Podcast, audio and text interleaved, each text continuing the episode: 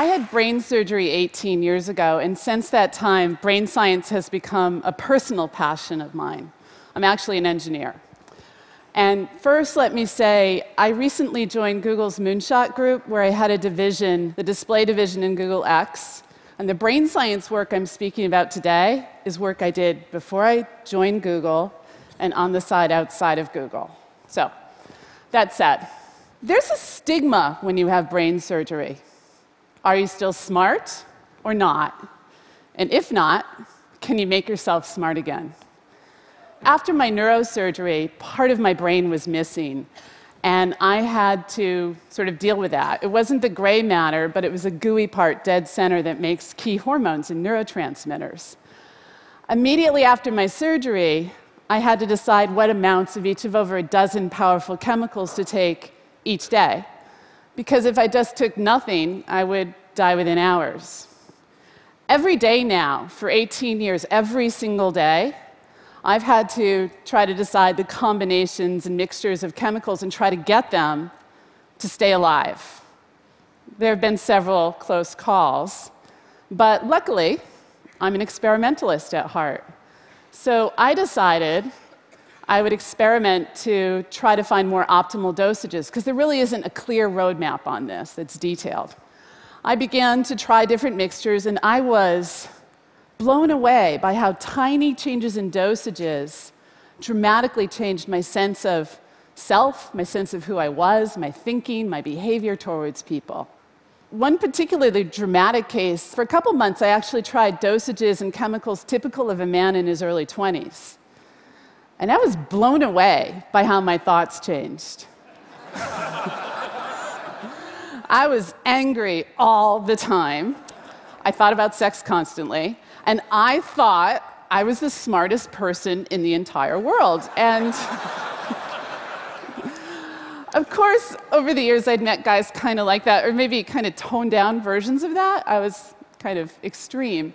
But to me, the surprise was I wasn't trying to be arrogant. I was actually trying with a little bit of insecurity um, to actually fix a problem in front of me. And uh, it just didn't come out that way. So I, I couldn't handle it. I changed my dosages. But that experience, I think, gave me a new appreciation for men and what they might walk through. And I've gotten along with men a, a lot better since then.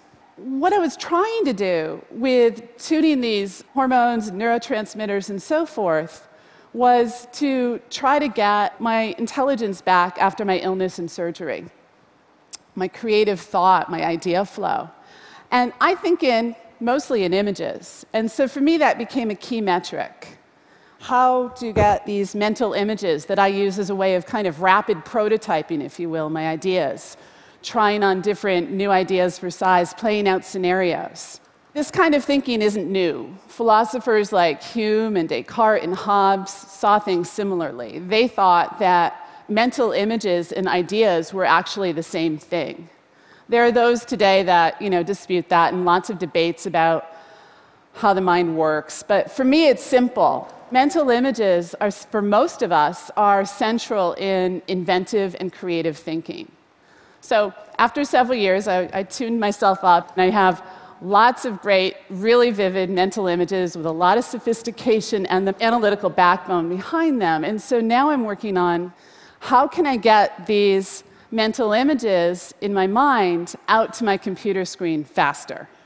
Can you imagine, if you will, a movie director being able to use her imagination alone to direct the world in front of her, or a musician to get the music out of his head?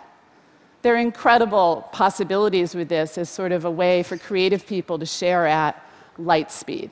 And the truth is, the remaining bottleneck in being able to do this is just upping the resolution of brain scan systems.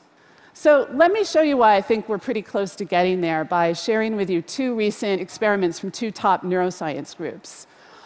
Both used fMRI technology, functional magnetic resonance imaging technology, to image the brain. And here is a brain scan set from Giorgio Ganis and his colleagues at Harvard and on the left hand column shows a brain scan of a person looking at an image. The middle column shows the brain scan of that same individual imagining seeing that same image. And the right column was created by subtracting the middle column from the left column, showing the difference to be nearly zero. This was repeated on lots of different individuals with lots of different images, always with a similar result. The difference between seeing an image and imagining seeing that same image is next to nothing. Next, let me share with you one other experiment, this from Jack Gallant's lab at Cal Berkeley.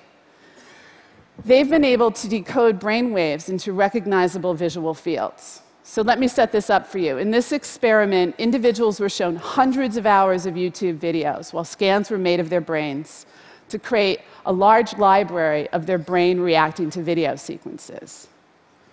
Then a new movie was shown with new images, new people, new animals in it, and a new scan set was recorded. The computer, using brain scan data alone, decoded that new brain scan to show what it thought the individual was actually seeing. On the right hand side, you see the computer's guess, and on the left hand side, the presented clip. This is the jaw dropper. We are so close to being able to do this, we just need to up the resolution. And now remember that when you see an image versus when you imagine that same image, it creates the same brain scan. So, this was done with the highest resolution brain scan systems available today, and their resolution has increased really about a thousandfold in the last several years. Next, we need to increase the resolution another thousandfold to get a deeper glimpse. How do we do that? You know, there's a lot of techniques in this approach. Um, one way is to crack open your skull and put in electrodes. I'm not for that. There's, there's a lot of new imaging techniques being proposed, some even by me. But given the recent success of MRI, first we need to ask the question is it the end of the road with this technology? Conventional wisdom says the only way to get higher resolution is with bigger magnets. But at this point, bigger magnets only offer incremental resolution improvements, not the thousandfold we need. I'm putting forward an idea instead of bigger magnets, let's make better magnets. There's some new technology breakthroughs in nanoscience when applied to magnetic structures that have created a whole new class of magnets. And with these magnets, we can lay down very fine, detailed magnetic field patterns throughout the brain.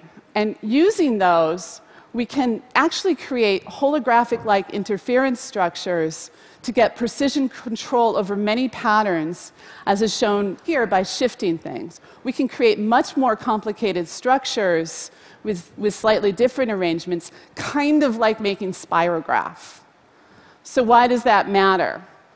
A lot of effort in MRI over the years has gone into making really big, really huge, magnets, right? But yet, most of the recent advances in resolution have actually come from ingeniously clever encoding and decoding solutions in the FM radio frequency transmitters and receivers in the MRI systems.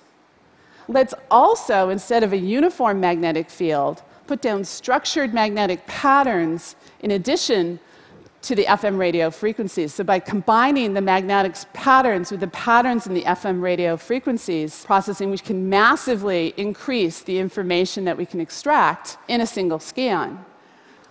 And on top of that, we can then layer our ever growing knowledge of brain structure and memory to create a thousandfold increase that we need.